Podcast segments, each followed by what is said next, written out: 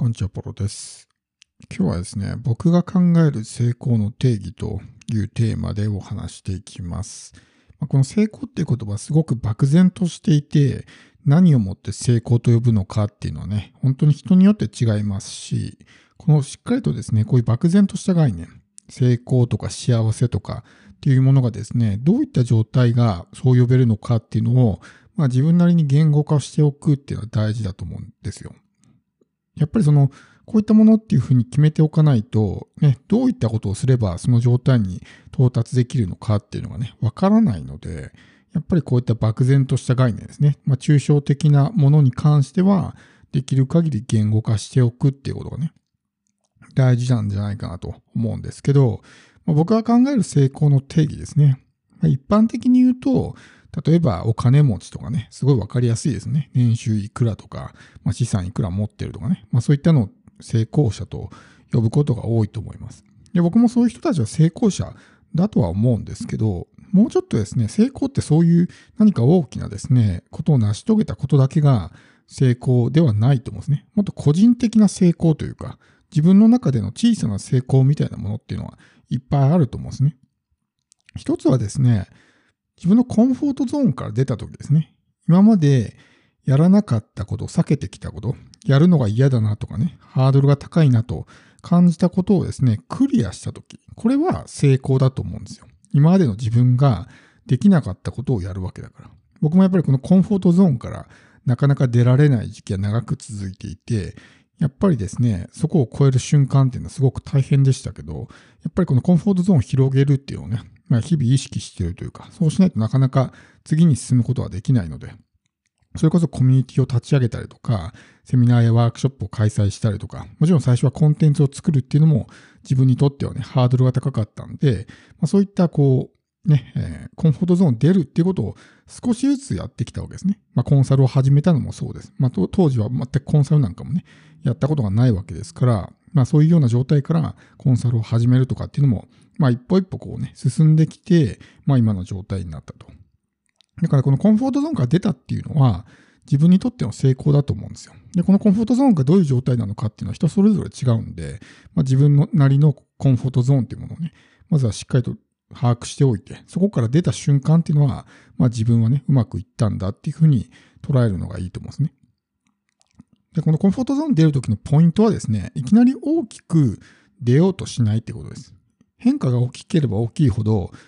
現状に戻そうとする力が強く働くので、あまりにもこう、ね、大きなことにチャレンジすると、もうすぐにこう続かなくなってしまう。まずは小さく、少しずつこうコンフォートゾーンを広げていくっていうのがコツなので、でコンフォートゾーン出る、出るときは、ぜひそのね、少しずつコンフォートゾーンを広げるっていうことを意識してみてください。で、二つ目考えるですね、成功の定義なんですけど、これはですね、自分の中で決めた決まり事をとにかく継続し続けるということですね。まあ、いわゆるそのルーティーンと呼ばれるやつです。まあ、スポーツ選手なんかはね、自分のルーティーンっていうものを持ってて、それを常にね、こう厳しく守りますよね。いつもこう同じことを必ず決めたことをやるとか。例えば、毎朝ね、1時間読書するとか、ジムに行ってトレーニングするとか、まあ、そういった決めたことをとにかくやり続けるっていうね。これはコンフォートゾーンの中のことかもしれないですけど、そういう自分の決めたことをやり続けるっていうことは、簡単なようで実は難しかったりするんですよね。やっぱそれができる人っていうのがうまくいく人だと思うので、まあ、この自分が決めた決まり事ですね。これをやり続けることができたら、これも成功と呼んでいいと思うんですね。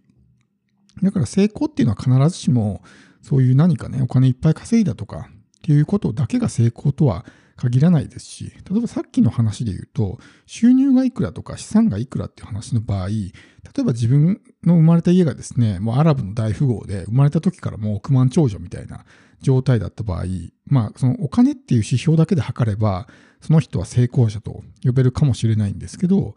じゃあその人何かね、自分でことを成し遂げたのかっていうと、まあ何もやってないわけですよ。単純にその生まれた家系がもともとお金持ちだったっていうだけで、お金持ちとは呼べるかもしれないけども、成功者と言えるかどうかってまた別の話だと思うんですね。自分では何もやってないわけだから。だからそういう、ただ単純にお金いっぱい稼いでるから成功者なのかっていうと、そういうわけではないと思うんで。だからその辺の、こう、自分の中でのね、判断基準というか、っていうところも決めておかないと何をもってして成功と呼んでいいのか、それこそその年収1000万が成功なのか、1億が成功なのかによっても全然変わってくると思いますし、僕はやっぱこういう日々の小さなですね、成功っていうものをもっと意識していった方がいいと思うんですよ。で、できる限りこの行動ですよね。行動に対しての、まあ、成功体験みたいな。だから結果っていうのはコントロールできないんですよ。自分はこういう行動したら絶対こういう結果が得られますっていうのはないですよね。そこは確約されてないし、自分で決めることができない。コントロールできないから、そうではなくて、まあ、行動ですよね。行動っていうものに関しては自分で自由にコントロールができるんで、まあ、そういう行動に対する成功みたいなものをもっと実感していく。まあ、世間的に比べるととか、他の人とね、比較すると大したことじゃないかもしれないですけど、そういう小さな成功体験っていうものが徐々にこう自信につながっていくわけですね。それの積み重ねだと思うんです。いきなりこうね、遠くまで行こうとか、いきなりね、高いところまで登ろうっていうのは難しいので、まずは少しずつ進んでいくことが大事なんじゃないかなと思うんですよ。だからこうやって情報発信を続けてるのも、まあ、僕の中ではね、もう情報発信するっていうのは当たり前、コンフォートゾーンの中なんですけど、これをただやり続けるっていうことも、まあ一つの成功体験なんじゃないかなと思いますし、やっぱりこうずっとやってることによって自分は継続できるんだっていう、まあそういう自信になってるんで、やっぱりその、そういったことがね、自分にとってすごくプラスになってる部分が大きいと思うんですよ。だからそれをやり続けるっていうだけでも、やっぱりね、すごく、まあ、